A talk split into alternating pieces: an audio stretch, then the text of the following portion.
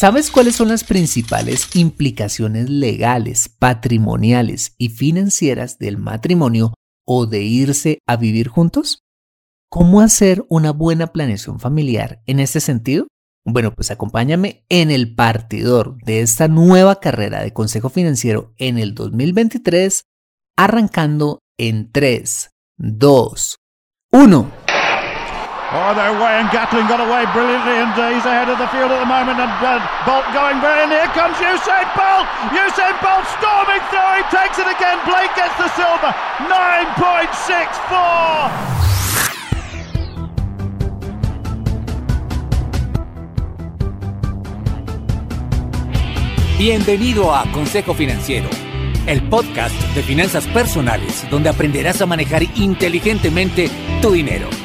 salir de deudas, tomar buenas decisiones financieras y alcanzar una prosperidad sólida y duradera. Consejo Financiero son finanzas personales prácticas para gente como tú que desean transformar su futuro financiero. Bienvenido a bordo.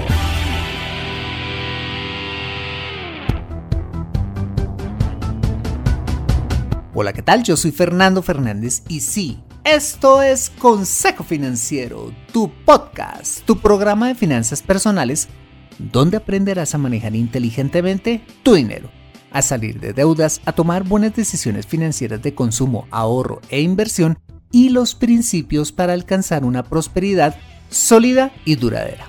Mira, tener educación financiera es un aspecto esencial para alcanzar tus objetivos de vida.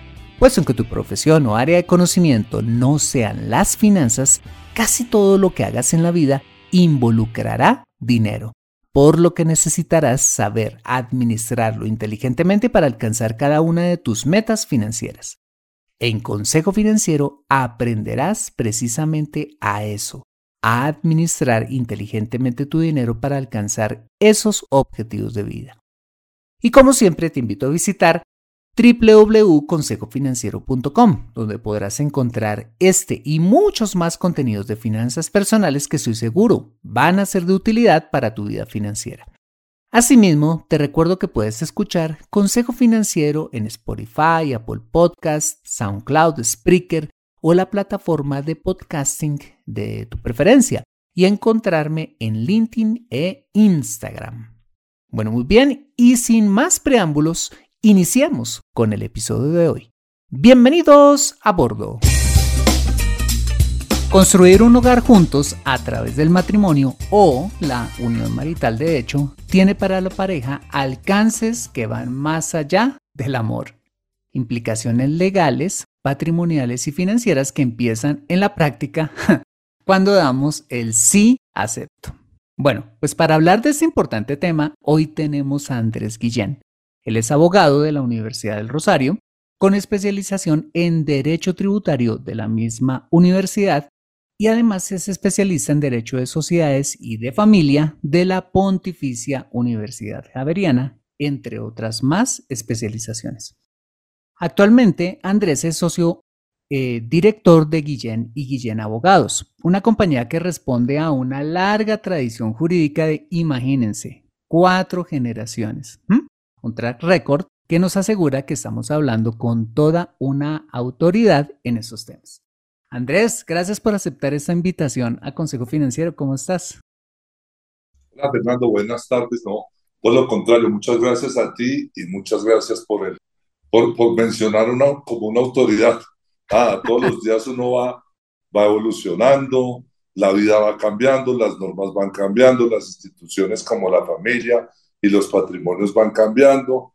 Entonces, bueno, vamos aprendiendo y haciendo todos los días un poquito más. Ah, bueno, no, Andrés, nosotros felices de tenerte acá.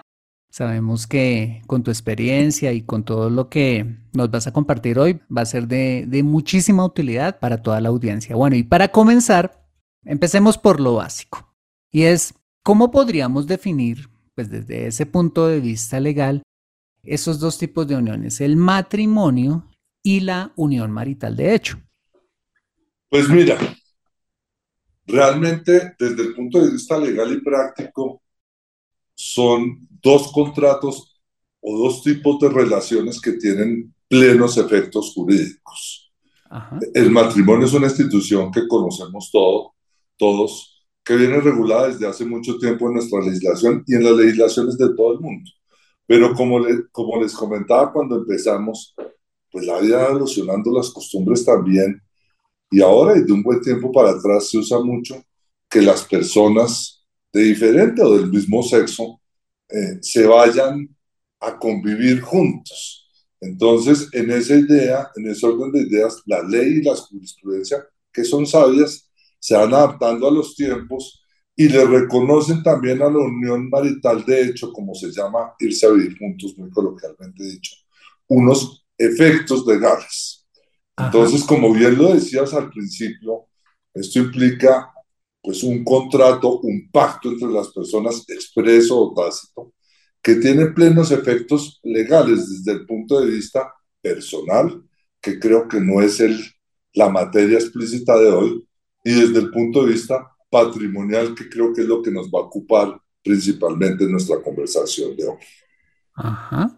¿Y cuáles podrían ser como esos principales em, obligaciones y derechos que se desprenden de esta, pues digamos, de estas instituciones? Pues digamos que más que obligaciones, eh, porque las obligaciones son principalmente de tipo personal, de tipo financiero, lo que hay son unos efectos patrimoniales que con posterioridad y en el desarrollo de la relación van generando unas cargas, unas responsabilidades y unos derechos para las partes. Cuando uno se casa, eh, por el solo hecho de casarse, salvo que se celebren capitulaciones matrimoniales, que ahorita más adelante vamos a conversar de eso, se forma lo que se llama la sociedad conyugal. ¿Qué es la sociedad conyugal? Es un patrimonio ficticio. ¿Por qué? ¿Por qué ficticio? Porque tiene efectos legales, pero como tal se va formando en el momento en que se va desarrollando, en virtud del cual entran a formar parte de esa bolsa, si me permiten llamarlo de una manera figurada, ciertos bienes, por no decir que la mayoría de los bienes que se adquieran durante la vida del matrimonio, incluyendo los ingresos, y algunos que inclusive se tenían desde antes del matrimonio, respecto de las cuales la sociedad conyugal tendrá recompensas.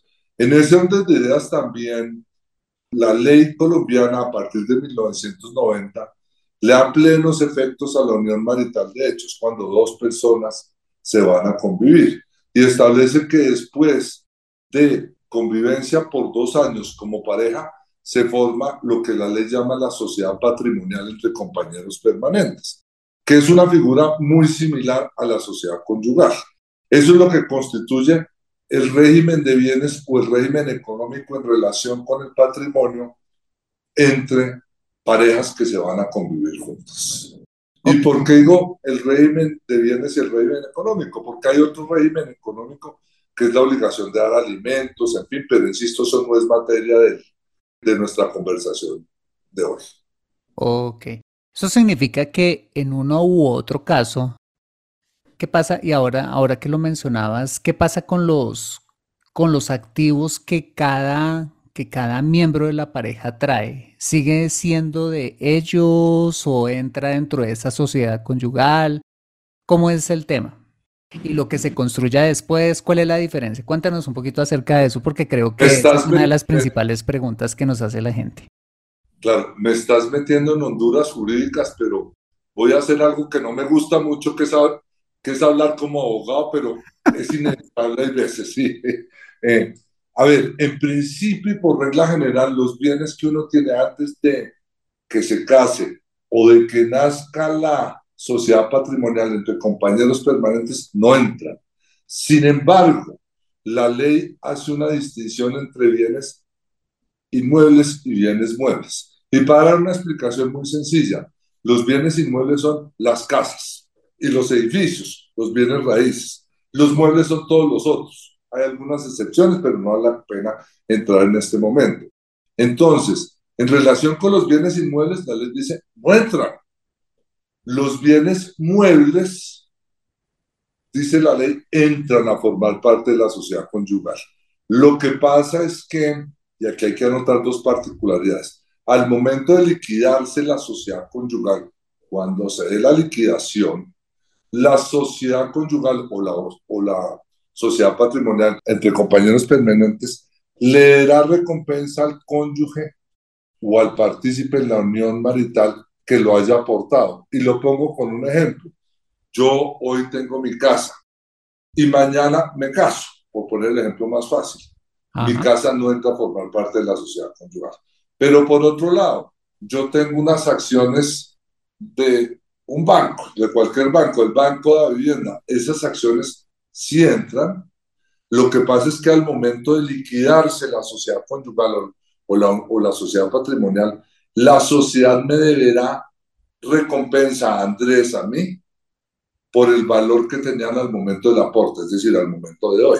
Si hoy me caso, mañana me caso y aporto 100 millones de pesos en acciones, la sociedad conyugal cuando se vaya a liquidar me dé esa recompensa. ¿Y por qué hablo de que se va a liquidar o no? Si me permites extenderme un poquito en la respuesta, Fernando. Claro y, y, y, verme cortando, porque si no aquí te voy a tener toda la tarde haciendo un monólogo. Pero, pero porque es que la gente no es muy consciente de que o los matrimonios o, las uniones, o las uniones maritales, o como todo en la vida, está destinado a acabarse. Eso es una realidad. O se acaba porque no funcionamos como pareja, o se acaba porque todos nos vamos a morir. Entonces el día Andrés se casa hoy, mañana se separa, ninguno nos casamos ni nos vamos a ir con alguien pensando que nos vamos a separar. Eso hay que partir de esa realidad. Pero la vida presenta otra realidad muchas veces. las relaciones no funcionan, o uno se cansa, o lo que sea, cualquier cosa, entonces se acaban, o por decisión de las personas, o porque Andrés mañana se murió. Entonces hay que liquidar la sociedad conyugal. Y ahí es donde entran a aplicar esas normas de recompensas de qué entra, qué no entra, y cómo se deben regir y cómo uno hacer para planificar eso. Eh, también hay otra cosa que quiero agregar ahí, no sé si, insisto, estoy agotando todo el temario de una buena vez, pero esto nos da para hablar toda la tarde. Es uno puede válidamente, antes de casarse, ojo, antes de casarse, o antes de cumplir los dos años de convivencia, hacer un pacto con su pareja, que se llaman capitulaciones matrimoniales o capitulaciones de uniones maritales de hecho, en virtud de los cuales ese pacto tiene que ser por escritura pública. En virtud de los cuales uno establece el régimen de bienes que va a regir su relación, llámese matrimonial o de unión marital de hecho que va a regir su relación patrimonial. Entonces uno puede decir, ¿sabe qué? Yo no quiero que lo que me ingrese a mí por los dividendos de las acciones de la vivienda entre a la sociedad conyugal.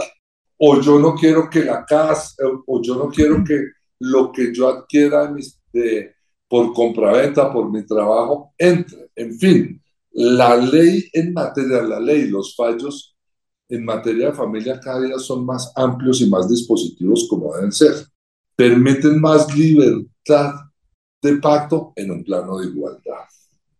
Porque también aquí hay que decir una cosa, está muy de moda y afortunadamente la igualdad de género, la protección especialmente a la mujer por ese rezago de machismo equivocado, que, que no vamos a hablar ahorita, de, de, un papel preponderante de los hombres, que es absolutamente equivocado, está muy de moda. Esos acuerdos no pueden servir de base para maquillar o disimular un maltrato emocional físico o un concepto relativamente nuevo que se ha dado, que es el maltrato económico o la violencia económica, que es muy usual, del cual no se hablaba. de acuerdo. Bueno, pues sí, efectivamente te, te, adelantaste un poquito ahí, pero la pregunta, la pregunta que, que te iba a hacer ahora a continuación era precisamente para aquellas personas que, están a punto de dar el sí acepto o decidir, decidir construir un hogar con alguien más, hacer una sociedad patrimonial, bueno, en el tema de la unión marital, de hecho, ¿en qué debería pensar antes de dar ese sí acepto? Sí, en este caso, pues bueno, una de esas cosas en las que se podría llegar a pensar serían las capitulaciones, como ese acuerdo por anticipado eh, acerca de ese régimen patrimonial y demás. ¿En qué más cosas debería pensar una pareja que va a tomar esa decisión? Mm, porque claramente, eh, culturalmente podríamos decir que a la hora de construir un hogar, y lo es, lo más importante es el amor, pero no es lo único en lo cual uno debería, debería pensar. Y quizás a veces, no sé, tengamos como una tara cultural en el sentido de que hablar de dinero es un tema tabú, un tema del cual eh, no se debería hablar. Y creo que claramente, digamos, del tema de divorcio, porque nadie se casa para divorciarse o nadie se construye un hogar para separarse, pero sí para el tema de, de cuando uno de los dos miembros falte. Entonces, ¿en qué cosas más debería pensar esa persona antes de tomar esa importante decisión? Tú tocas, mi querido Fernando, varios puntos bastante interesantes y con los cuales estoy muy de acuerdo. Déjame empezar la respuesta con, se deben hablar las cosas, debe uno perder el tabú, debe entender uno que el amor yo no diría que el amor no es solo eso, sino que parte del amor es entender la convivencia. Y la convivencia conlleva un, capítulo muy importante personal, pero un capítulo también muy importante económico. Uno debería hablar con transparencia, sin tabús, sin mitos, de cuál va a ser mi proyecto de vida, qué espero profesionalmente, qué espero económicamente, qué tengo económicamente porque aquí también pasan muchas cosas. Eh, el 95% de las empresas en Colombia son familiares. Entonces pasan muchas cosas que hay personas que puede que no hayan hecho el patrimonio, pero lo tienen en cabeza de ellas en virtud de una planificación patrimonial que puede haber hecho su familia y las empresas. Y aún a mí me preguntan con mucha frecuencia, ¿las capitulaciones matrimoniales para gente muy adinerada? No, eso es una cosa que no tiene mayor costo pero si es una cosa que uno debe hablar claramente, debe tener información clara y debe tener la capacidad de decir cómo quiero las cosas, cómo pienso que deben ser las cosas y buscar acuerdos y consensos sobre eso. Porque a uno lo que lo mata en la vida, mi querido Fernando, y se aplica también para el tema jurídico, no es tener diferencias ni pensar diferentes.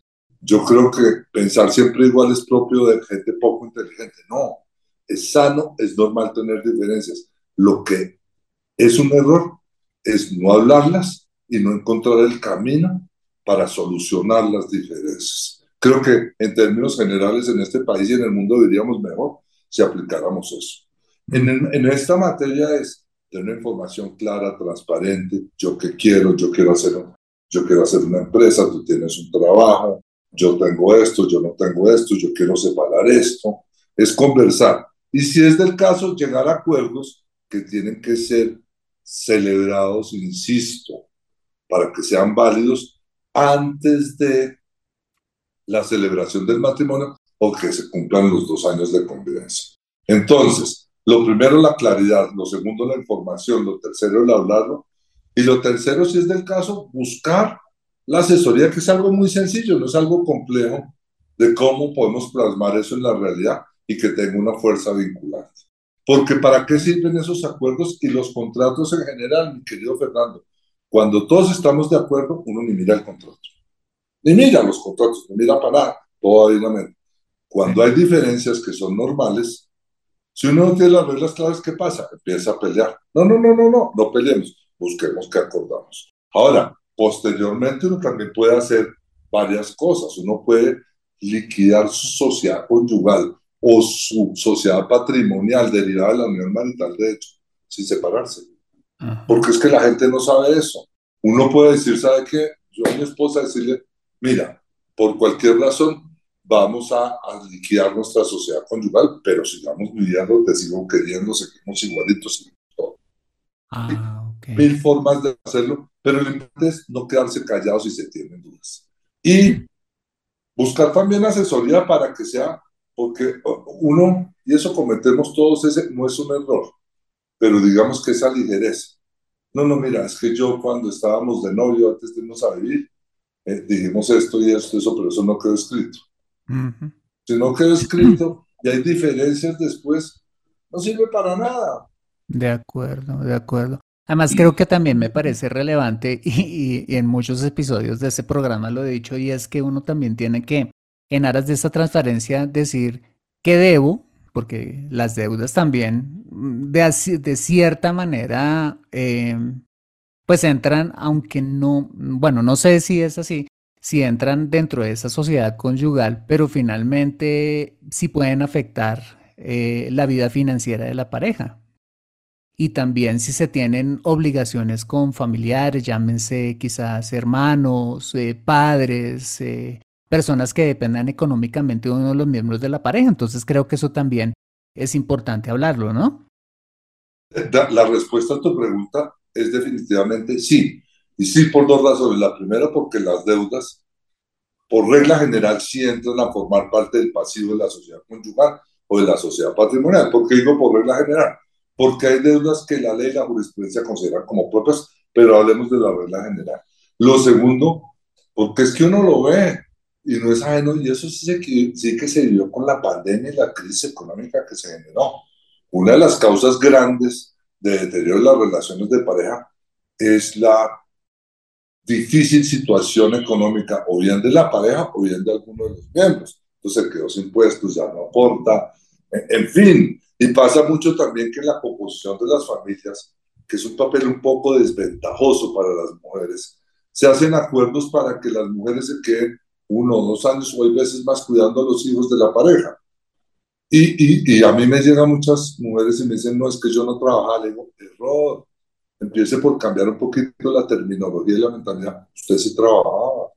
Usted trabajaba en la casa, fue, mutuo, fue fruto de un mutuo acuerdo. Es diferente. Ya hay jurisprudencia que le ha venido reconociendo ese papel muy preponderante a la mujer en ese sentido.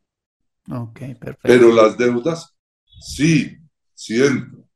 Entonces también uno puede decir, puede pactar, mire, eso no entra, eh, las deudas que yo adquiero no entra, en fin, hay, hay una libertad de, de, estipulación muy grande. Y hay otra cosa, la vida va cambiando, la vida no es estática, y afortunadamente para todos. Entonces, es un tema que es, que es bueno revisar de cuando en cuando y hablarlo entre la pareja de cuando en cuando, qué vamos a hacer, no dejar que el problema ya llegue a tal punto, si me permiten, de ebullición, que va a explotar y ya no hay arreglo, sino que vamos a terminar en una garrotera la cosa más bruta. Eso, eso, es, lo, eso es lo no deseable. Ok, las cosas claras desde el comienzo, o como decían los, los padres, cuentas claras, chocolate pues, espeso. el chocolate, entonces, el chocolate espeso y las cuentas claras. Y a propósito de lo que decías, eh, hay un dicho por ahí que me, está, me estaba llegando a la memoria. Eh, ¿Cómo es que dice? El que sabe lo que debe, sabe lo que tiene algo, algo así. Ajá, exactamente. bueno, ¿y qué le decimos a esas parejas que ya llevan un montón de años en una sociedad patrimonial que mm, nuevamente aplica para las la unión marital de hecho o una sociedad conyugal de aquellos que pues, ya llevan tiempo casados y no han hablado nunca de esos temas? ¿Por dónde, por dónde empezar? Ya capitulaciones no se podría hacer claramente, pues porque, porque eso es antes de. Pero durante la marcha, ¿qué le podemos decir a esas parejas? A ver, son varias cosas. La primera, por, gracioso que pueda sonar, ojalá no se separen y ojalá no tengan problemas. La segunda, aún sin tener problemas, cuando uno tiene cierta mi querido Fernando, y cierto patrimonio, fruto del esfuerzo, del trabajo toda la vida, no es justo volver a empezar. Entonces también es bueno tener un esquema de protección patrimonial para la pareja entre los dos de tal forma que si yo, no, no es mi caso, tengo 65 años por decir algo, hombre, llevo conviviendo con mi mujer 25 años, pues yo sí quiero dejar establecido un esquema patrimonial para protegerla de terceros y aún de los hijos. No es que los hijos los vayan a atacar a uno, sino que eventualmente o el hijo necesita o le da por meterse en negocios, o queda mal casado, o se separa, cualquier cosa. Y no sería justo que yo conviviendo con mi mujer por veintipico de años y a los 70 años ella se quede sin techo si yo me muero o al revés. Yo lo que les diría es, hombre, llega un punto en la etapa en que uno también tiene que hacer una planificación patrimonial para protegerse uno y proteger a los y a su pareja de eventualidades de terceros, llámese hijo, acreedores, lo que sea. ¿Para qué? Para asegurar una justa y cómoda vejez, lo primero. Lo segundo, si ese no es el caso, no es el interés, pues hombre, yo creo que sí es bueno conversarlo, así como me preguntan, hombre, ¿cómo te fue en la casa? ¿No me está fallando esto?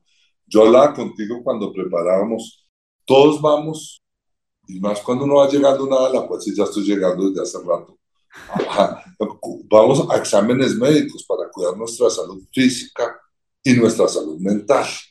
Hombre, ¿por qué la gente no habla de salud financiera? Que es un, el dinero no, no da la felicidad, pero, pero es un factor importantísimo, más si uno lo ha trabajado, si uno lo ha luchado, como es la mayoría de la gente, pues hay que tener unos esquemas para protegerlo también. Hablemos de salud financiera, hablemos de salud eh, patrimonial, desarrollemos ese concepto, entendamos que nos ha costado mucho o poquito esfuerzo ganárnoslo, pero que debemos protegerlo implementar esquemas para protegerlo, para asegurar una vida digna, para tener educación para nuestros hijos, para tener un techo, para que si alguno de los dos, tristemente, tengo que decirlo, decide pues no deje al otro en la calle. En fin, las cosas hay que hablar porque las cosas pasan. No porque uno no hable las cosas, quiere decir que las cosas no van a suceder. Entonces yo creo que es hablar muy claramente, muy francamente. Y también la transferencia patrimonial, o eso estaría incluido dentro de la planificación patrimonial. Sí, realmente eh, yo creo que está incluido. Planificación patrimonial, ¿qué concepto tengo yo? Es organizar el patrimonio que ha hecho una persona o las dos personas de tal forma que se pueda adecuar a los fines que uno quiere. Y esa organización del patrimonio implica una optimización fiscal, implica una protección del patrimonio, todo dentro del marco de la ley y usando medios lícitos y legales que establece la ley para todo esto. Y eso no es hablar de ciencias ocultas ni nada, eso es una cosa, eso hay que perderle el tabú, eso es una cosa sencilla, eso es una cosa que no es costosa, que hay que, como todo en la vida, hay que saber hacerlo, hay que saberlo implementar. Es como yo digo, hacerle cogerle a cualquiera de nosotros una caries, pues eso debe ser sencillísimo, pero hay que ir donde el que sabe, así de fácil y de sencillo, y no puede ser muy costoso. Y no estoy diciendo que tiene que ser Andrés Guillén, lo que sea. Lo que estoy diciendo es que la gente debe tomar conciencia de eso, como la gente también, fíjense ustedes una cosa. Hace unos años, afortunadamente ya bastantes, era muy poca la gente que se hacía exámenes de salud rutinarios. La gente antes era, cuando le sale la enfermedad se muere, o la atacan y la operan. Hoy, ¿qué hacemos la mayoría de las personas? Insisto, cuando llegamos a cierta uno va periódicamente, se hace un examen, cómo está mi nivel de colesterol, de triglicéridos, de azúcar, de qué sé yo. Pues eso hay que hacerlo sin tanto misterio también con el dinero. Bueno, ¿cómo estamos? cómo está tu tema de pensión, cómo está mi tema de pensión, qué pasa si tú te mueres, qué pasa si yo me muero. Esas cosas es importante hablarlas, porque es que, y tú me vuelvo a la primera pregunta, ¿qué es el matrimonio, qué es la unión marital de hecho? Si me permiten ponerle de una manera absolutamente coloquial y gráfica, es cogerse la mano a dos personas y decir, vamos a caminar juntos por la vida. Y eso tiene una implicación emocional, espiritual, física, pero también económica. ¿Y qué es la separación? Es separar las manos y cada uno coge su camino, o porque decidimos separarnos, o porque uno de los dos se murió. Entonces también uno tiene que pensar qué va a pasar en esos momentos. Y eso no es sembrar terror ni pánico, sino es ser realista de cosas que pasan en la vida. Sí o sí tenemos que hacerlo finalmente. Pues Pero sí tenemos que hablar de esos temas en algún momento, porque tristemente y a través de, de, mi experiencia en años, pues he visto a muchos miembros de una pareja fallecer, dejando con el problema, digamos, sucesoral, con estos temas que se agarran los hijos por el patrimonio, porque la persona que se fue, que pues ya finalmente pues no tiene problemas en ese sentido, sino que los problemas se los hereda a la familia. Y es muy triste que no tengamos como esa conciencia de qué pasa cuando ese miembro de la pareja eh, fallece. O sea, el problema en el que se queda la familia, no solamente desde el punto de vista emocional, sino también económico y también tributario, porque y lo costoso que puede llegar a ser una sucesión o lo que se puede ahorrar con otras herramientas diferentes a esa sucesión normal con la que se puede hacer una transferencia patrimonial mucho más, mucho menos costosa y más rápida, podríamos decirlo de alguna manera. Tú, tú mencionas un punto que es importantísimo y es vital. Es que no solo es proteger, como yo lo mencionaba de pronto a su pareja, es evitar problemas entre los sucesores, es evitar un desgaste personal y económico entre los miembros de una familia, es evitar pagar más impuestos. Entonces uno dice, porque es que, ¿qué pasa cuando se muere una persona? Y lo voy a poner en mi caso. Yo tengo oh, dos hijas. Y pues yo tengo, aquí estoy en mi oficina, y la oficina es mía. Y entonces si yo digo, como lo hablamos en estos días, si yo digo en esta oficina, se pinta esta pared que está al frente de verde, ¿por qué? Se pinta de verde y punto. El día que yo me muera, van a llegar mis dos hijas, las dos van a pasar a ser dueñas. Y cada una con su criterio muy dice, a mí no me gusta el verde, a mí me gusta el azul. Entonces se va a formar un problema, y estoy poniendo un ejemplo absolutamente absurdo, pero es que los ejemplos absurdos son los que más ilustran para mi gusto. un ejemplo absurdo de lo que puede ser una diferencia entre herederos. Si uno establecía ciertas reglas, cierta protección, va a tener, va a evitar problemas, desgaste personal y económico. ¿Y qué más queremos todos? Pregunto yo. Que lo que uno trabajó durante la vida quede en buenas manos, no quede en manos de abogados en pleitos, hay que decirlo así. sí, claro, sí, claro. Y, y, se haga un poquito lo que uno quiere dentro de los límites de la ley, obviamente. Es decir, si tú me preguntas, eh, yo muchas veces, me, yo creo que para todo uno tiene que analizar las ventajas y las desventajas. ¿Cuáles son las ventajas de hacer una planificación patrimonial? Todas. ¿Cuáles son las desventajas para mi gusto? Ninguna.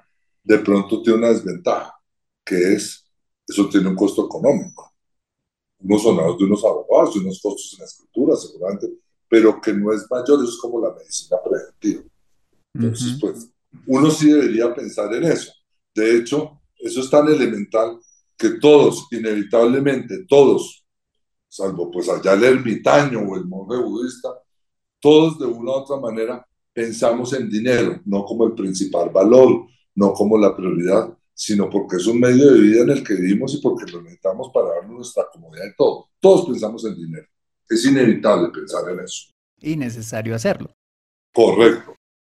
Y yo sé que todas las familias no son, no son iguales, pero ¿Cuáles podríamos decir que son esas herramientas jurídicas más importantes en las cuales, sin entrar como en profundidad en cada una de ellas, en las que debería pensar una pareja a la hora de hacer esa planificación patrimonial? Es decir, hacer un testamento, quizás una fiducia civil, quizás una, una sociedad de familia. ¿Cuáles podrían ser esas así por encimita esas figuras en las cuales uno debería tener en el radar a la hora de hacer una buena planificación patrimonial. Vuelvo e insisto, no todas las familias son iguales porque yo sé que ahora quizás me vas a decir, eso depende de, la realidad de cada familia. pero, ¿cuáles podrían ser esas, esas herramientas más importantes en las que deberíamos, deberíamos por lo menos tener conciencia de que existen?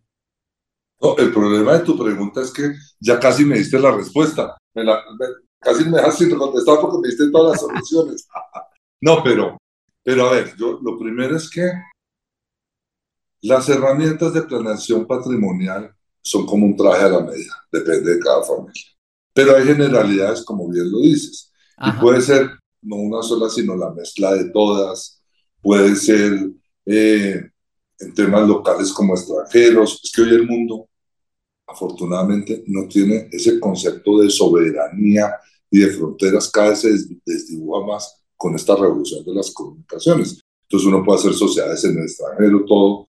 Pueden ser mil cosas, pero, pero para concretarme la respuesta, sí, puede ser un testamento, puede uno liquidar la sociedad conyugal o la sociedad patrimonial, puede hacer eh, fiducias eh, civiles, puede hacer fiducias mercantiles, puede hacer sociedades, en fin, hay mil maneras de establecer, puede constituir usufructos, puede establecer ciertos legados, hay mil formas de hacerlo. Puede hacer a través de escándalo de cualquiera, inversiones con una destinación, puede ser un ahorro programado con seguros, en fin. Y de hecho, uno a veces dice, ¿sabe qué? No, no hagamos una sola, hagamos varias de estos esquemas por esto, por lo uno, por lo otro. Es muy usual, por ejemplo, hoy, pues la gente, es usual, por lo menos mucho más que antes, y no entro a calificar si bien o mal, porque es una opinión muy personal que no, que no va a calificar. La gente tiene uno, dos y tres matrimonios y tiene hijos con diferentes personas. Entonces uno dice, las relaciones entre yo y mis hijas, perdón que me ponga primero, pues no es la misma que puede tener mi actual señora o mi señora con mis hijas, que no es la mamá, en fin. Y no estoy hablando de mi caso en particular. Entonces uno tiene que sentarse y mirar cómo lo organizo para guardar un sano equilibrio dentro de los límites también de la ley. Y ahí tengo que decirle una cosa. También no hay nada más mentiroso eso que uno dice que yo con mis cosas hago lo que quiera. No, legalmente no es así. Porque uno tiene unos herederos forzosos, uno si quiere hacer una donación debe agotar un procedimiento y eso está bien, eso no son trabas de la. Pero eso es para evitar que las personas se insolventen, en fin. Pero sí son muchos los métodos, pero para resumir, los testamentos, eh, sociedades comerciales, sociedades de familia como tal, el concepto jurídico no es que exista, pero una sociedad puede ser patrimonios autónomos tanto de carácter comercial como de carácter civil, puede hacer fundaciones en el exterior, puede constituir eh, ciertos depósitos o ciertos encargos fiduciarios con ciertas finalidades, puede establecer usufructos, puede ser la mezcla de todo esto. Hay mil cosas para hacer. Bueno, y todas lícitas además. Con otra, con otra ventaja. Afortunadamente, el actual gobierno no subió tanto como se creía el impuesto de ganancia ocasional, porque es que antes en la ganancia ocasional creo que hasta el 2016 estaba en el 34%. Entonces, cuando tú hacías una sucesión no, que te quita el Estado el 34%, hacía inviable económicamente. Entonces sí se hacía absolutamente necesaria esa planificación. Hoy estaba en el 10, creo que la subieron al 15. Bueno, de, de, los múltiples eh, impuestos que puso la reforma tributaria, que para mi gusto es confiscatoria, pero eso es otro tema. Listo, entonces definitivamente, pues hay que ir al sastre.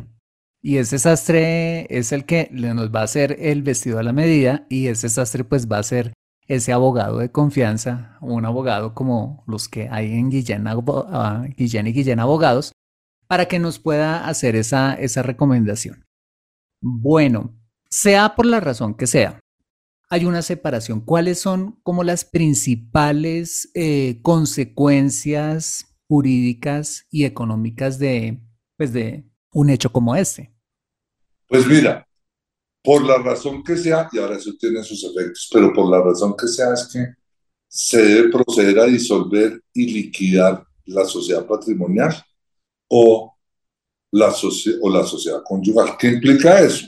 Y vuelvo al ejemplo gráfico. Me desprendo de las manos de ti y cada uno coge lo suyo. Entonces, ¿qué tenemos que hacer? Partir el patrimonio conforme a lo que dice la ley. Y la generalidad es la mitad para usted y la mitad para mí. Eso mismo pasa y muy importante lo que tú dices, sin importar la causa. Cuando yo me muera, tengo una sociedad conyugal, una unión patrimonial, pues la mitad va para mi pareja y la otra mitad será materia de herencia para mis hijas. Pero el principal efecto es que se debe disolver y liquidar esa sociedad conyugal. Ahora, ¿cuál es la recomendación? Todos cuando estamos recién separados o algo así, somos muy permeables y lo postergamos. No, las cosas se van enfriando, nos separamos la mano. Es como estar enfermo, perdón que lo ponga así. Eh, o como ponerse el remedio. El remedio es, no espere mucho. Si es algo que ya se va a separar y toma la decisión, líquidelo ahorita.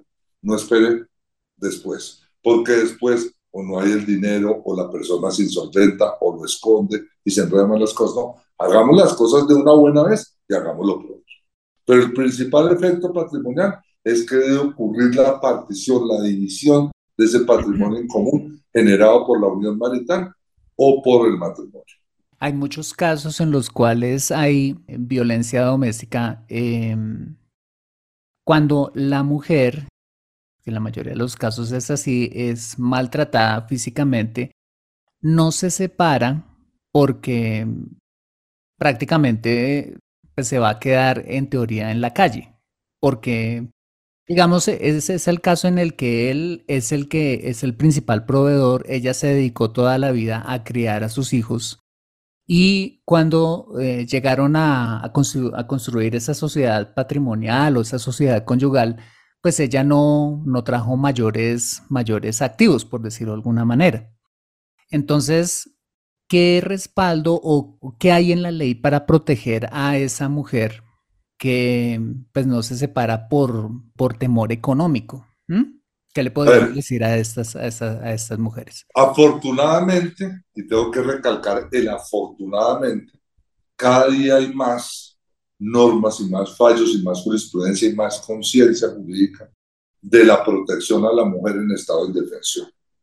Porque lo que tú dices es más usual de lo que, de lo que podemos pensar, es muy usual. Entonces la mujer queda en un estado de indefensión 15, 20 años de matrimonio, una persona de 40, 50 años que o no ha cotizado a pensión o estudió su carrera, pero pues con 15, 20 años ya es difícil.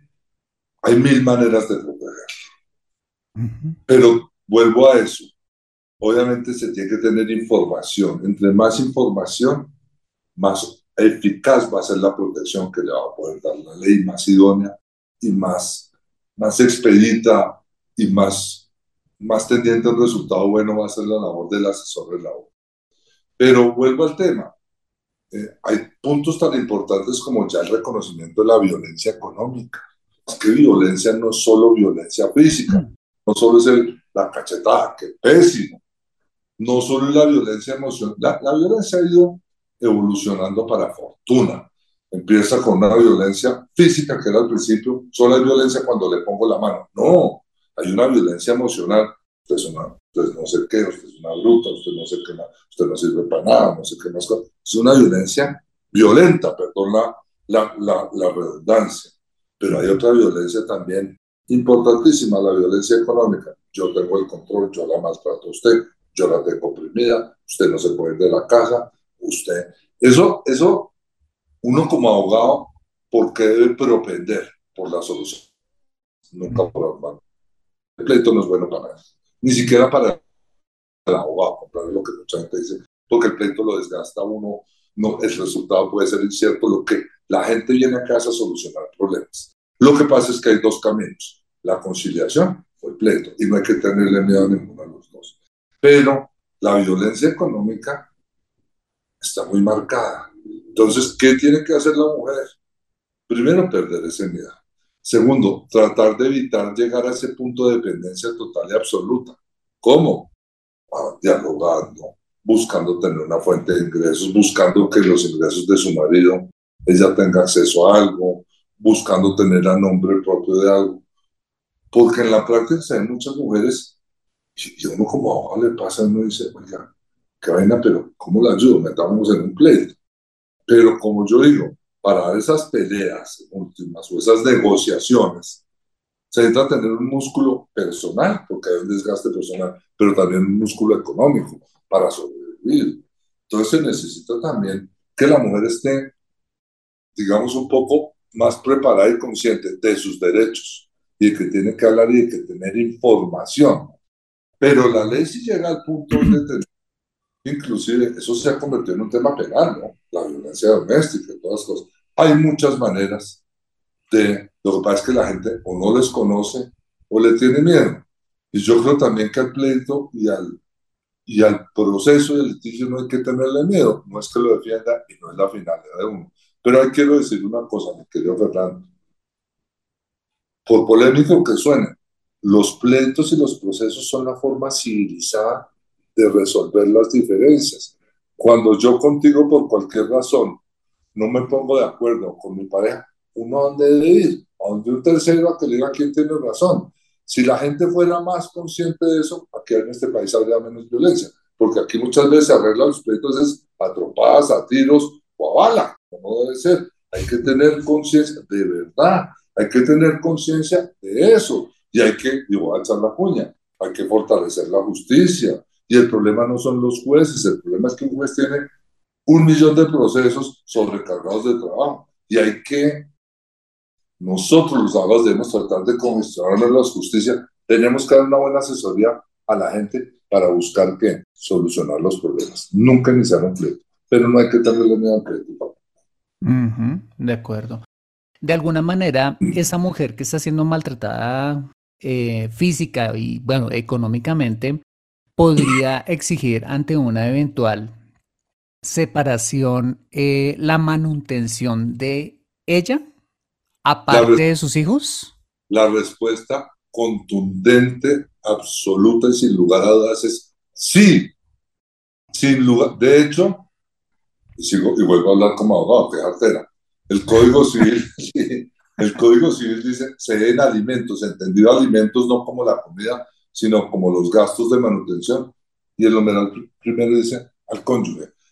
Sí, claro que sí, y hay que hacerlo, y hay que perderle miedo a eso. Y existen las herramientas y los medios. Y si el personaje se insolventa, pues uno se mete y va y llama a, bajo la grave juramento, ante un juez a, inspecciones judiciales, a interrogatorios y todo, pero pues no, no me pongo a hablar más porque ya aparezco hablando en un juzgado y en una, Listo, no, suficientemente explicado. Bueno, para ir finalizando, ¿qué consejos prácticos o, cuáles serían como, sí, como esos consejos que, que le podríamos dar para finalizar eh, a esta audiencia, a aquellas parejas, como ya lo veíamos, que van a tomar la decisión de, pues, de construir un, un hogar juntos, o para aquellas parejas que de esto definitivamente no han hablado? ¿Cuáles son como esos bullet points o esas cosas súper importantes con las cuales debería irse eh, la gente en el radar? El primero, no se olviden del tema. Es que la gente no habla de plata como si la plata no existiera en nuestras vidas y la plata, guste o no le gusta a la gente, es algo del día a día. Hablen del tema, busquen dialogar del tema, sean claros con el tema, tengan información clara. Yo pregunto una cosa, cuando uno de los miembros se niega a hablar del tema, pues es que está escondiendo algo. Si está escondiendo algo, es que algo no es transparente. Y lo que no es transparente no es sano. Yo mm. creo que también es un un llamado de alarma. No quiere decir cogerlo contra la pared o cogerla contra la pared, pero sí, venga, yo tengo esta inquietud. Lo segundo, salvo casos muy excepcionales, pues nadie se separa de un día para otro. Yo tengo la teoría que un matrimonio se acaba, se hace entre dos, o una relación se deshace entre dos, salvo casos excepcionales. De acuerdo. No, hacerse los, los bobos o los ciegos antes de decir no está pasando nada. Esas señales de alarma hay que para darles bolas hay que decir, venga y organicemos las cosas, miremos la plata, tener información recíproca. Lo tercero, establecer cuando estemos bien, cuando estamos bien, insisto, mecanismos de planificación patrimonial. Porque es que cuando ya estamos agarrados, perdón que lo diga así, de las mechas, pues ya, yo, no voy a establecer con usted ninguna sociedad, ni voy a hacer nada con usted, y en eso también ya un llamado muy especial a las señoras, a las mujeres. Hay veces, y me perdonan que lo diga y no gusta mucho, toman una actitud demasiado pasiva con el tema. No, no, mi marido es queridísimo, y mi marido, y adoro a mi marido, y eso está muy bien y todo. Pero yo pregunto, ¿y qué pasa si el marido, por decir algo, no pasa nada, mañana se monta un avión y se muere? Ellos no tienen ni idea de qué hay, qué no hay. No, no, uno puede tener una actitud pasiva con eso, como no la tiene con otras cosas en la vida. Yo creo que eso es básicamente. Ok, perfecto, súper. bueno, porque no hablamos un poquito acerca de Guillén y Guillén Abogados? Eh, porque no nos cuentas qué hacen y cómo podrían ayudar a quienes nos escuchan. Magnífico. Ahora, pues, Guillén y Guillén Abogados es una firma de la cual yo soy el socio director es una firma de las que llaman firma boutique. Aquí hay unas firmas muy grandes de abogados, que son muy buenas firmas, hay muy buenos abogados. Y hay otras firmas que somos boutique que prestamos para mi gusto un servicio más personalizado, más especializado. Nosotros, ¿en qué nos especializamos? En todo lo que es la parte patrimonial, en temas de derecho privado. Es mm. decir, nosotros en temas de negocios con el Estado, licitaciones, contratos con el Estado, no sabemos, no hacemos, ni vamos a aprender para decir las cosas como son. Nosotros nos metemos mucho en el tema societario, en el tema corporativo, en el tema de las empresas, en el tema de familia, que está muy ligado a todo esto, en el tema tributario, pues porque es que el fisco, los impuestos es el socio no invitado a todas partes. Ni invitado ni deseado. Y es el que come primero. Entonces, hay que decirlo, es el que primero hay que pagarle. Entonces, ah. tiene un componente tributario muy, muy grande. Nosotros prestamos asesoría, nosotros también litigamos. Y bueno, nos especializamos en eso. No estamos inventando, no estamos ensayando. Tampoco somos los, más inteligentes que nos inventamos todo esto. Simplemente lo venimos haciendo, tenemos la experiencia y tenemos otra cosa que que decirle. Tenemos la honestidad y la lealtad. Para nosotros llevar al cliente o a la cliente a un pleito no es el negocio. A nosotros nos contratan es para solucionar problemas desde el punto de vista jurídico. Si para eso toca llevar un pleito, pues se hace. Pero es como la operación. Tú vas donde un médico, mi querido Fernando, estoy maluco y el médico en términos muy coloquiales le dice, tomes este remedio, esto es, la operación es la última opción. Eso mismo es el pleito. Tratemos de arreglar. Eh, eso es Guillén y Guillén. Eh, somos todos abogados jóvenes, yo soy el mayor de la firma, pero, tenemos un alto componente de mujeres también. Y bueno, a eso nos dedicamos, llevamos, eh, esta es la cuarta generación, yo vengo desde que salí de la universidad hace 35 años, creo. Wow. Sí, en esto mismo, no me las sé todas, pero, pero tampoco me las invento y damos soluciones.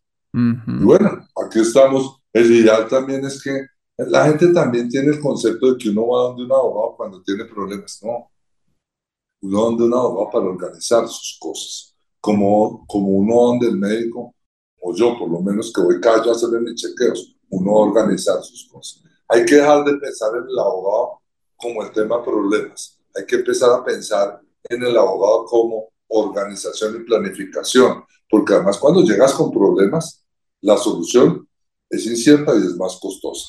cambio, lo mismo, que es lo mismo que como con la salud. Cuando usted mm. llega ya enfermo del médico, médico lo abre, el pronto le dice tiene cáncer, pues venga lo pero a ver qué pasa.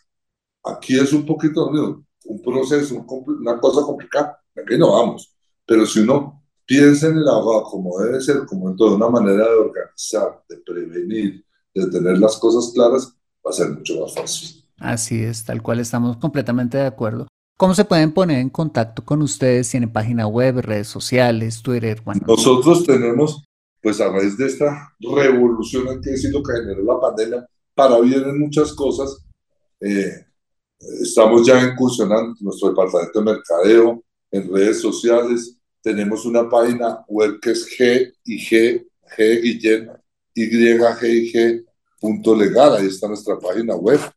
Hay unos, ahí todo se centraliza a través de un correo que es andrés.guillén, con mi apellido, Andrés.Guillén, Guillén es G-U-I-L-L-E-N, arroba G Guillén, Y G Guillén, punto legal.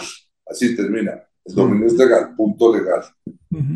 Y bueno, mi celular, que el celular ya es el, el ah. mejor medio de comunicación, por no decir que es un apéndice de uno, es el 310-222-2321 para aquellos que estén en Colombia. Igual yo voy a dejar en las notas del programa eh, toda la información de, de Guillén y Guillén, abogados, para que quien eh, encuentre valor en o necesite pues una asesoría, como ya la vimos, es súper necesaria, eh, va a poder encontrar allí esa información. Yo creo que podemos concluir que definitivamente los temas legales, jurídicos, patrimoniales y todas estas cosas de las que hemos venido hablando hoy con Andrés, quien generosamente nos ha ilustrado sobre todos estos temas, es un tema del cual como parejas tenemos que hablar.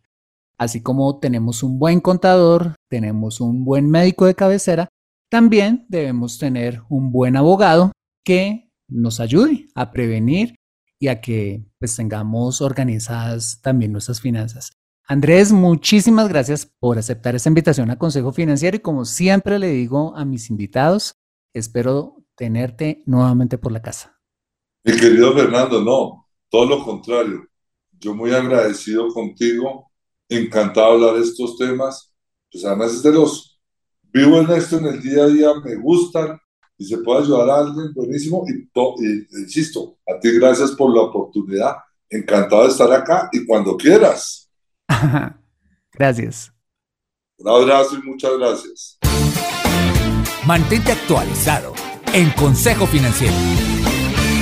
Bueno, muy bien, este ha sido el episodio número 261 de Consejo Financiero. Si te ha gustado este episodio, házmelo saber con una valiosísima reseña en la plataforma donde me escuches. Dicha reseña es de mucho valor para mí porque cuando te tomas el tiempo de escribirla, expresando tu opinión, hace que el programa se posicione aún más y yo pueda llegar a muchas más personas.